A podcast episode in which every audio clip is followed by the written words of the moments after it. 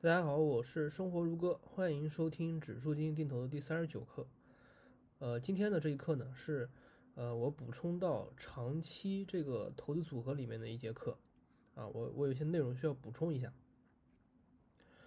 呃，前面我们讲了投资的根本逻辑，就是了解了什么是低点啊，什么是高点，市场的估值怎么判断等等一些问题。那么光了解这个。什么时候是低估，什么时候高估，那个还不够啊，还不够，因为你到了实际操作的时候呢，你就必然需要考虑的一个问题，就是说你应该如何配置好自己的这个资金。你在做长期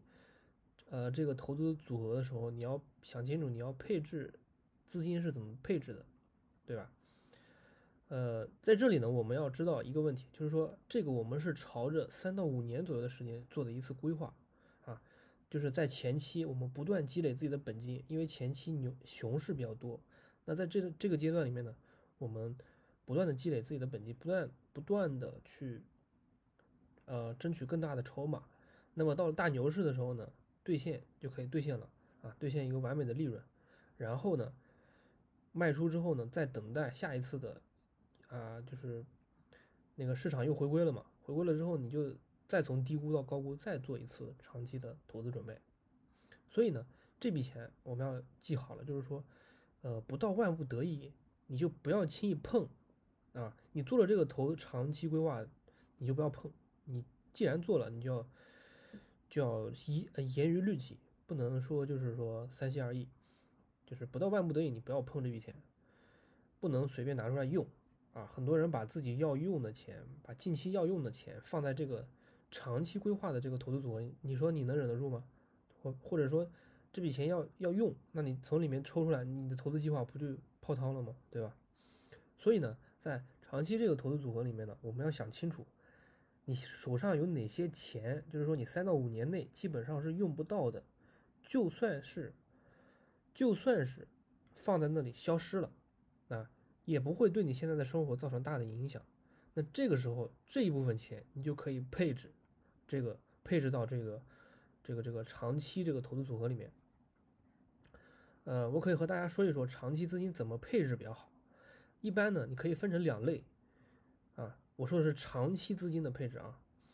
你一般呢可以分成两类，一类呢就是你防范风险的钱。我举个例子，比如说你最近大家这个新冠肺炎在家里面，对吧？那很多人可能。公司都没了，对吧？工作没了，你工作就没了，你工作就没了，那你，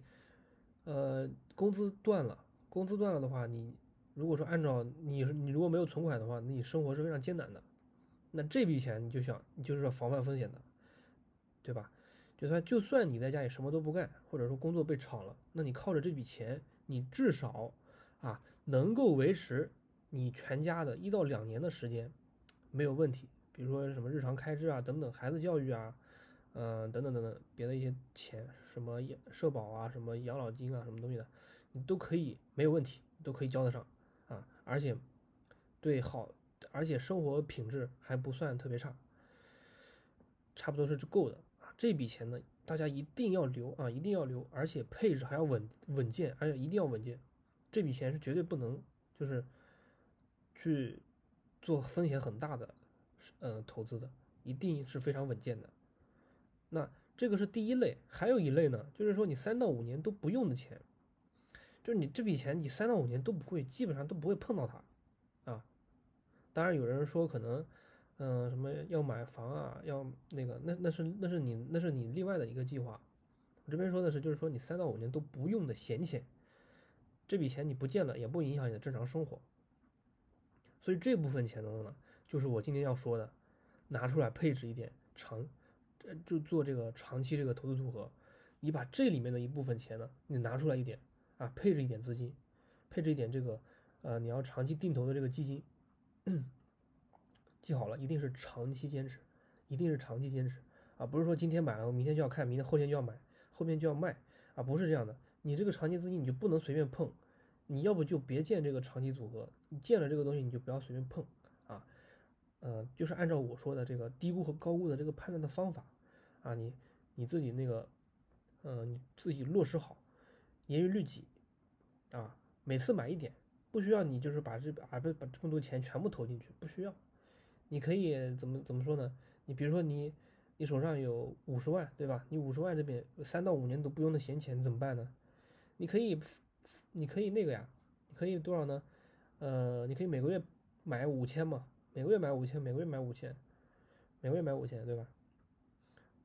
或者说你你每个月买一万都行，这个是看你自己的那个个人的那个这笔就是三到五年不用的闲钱你有多少啊？啊，三到五年不用的闲钱你有多少这个问题自己决定就行了，只要不高估，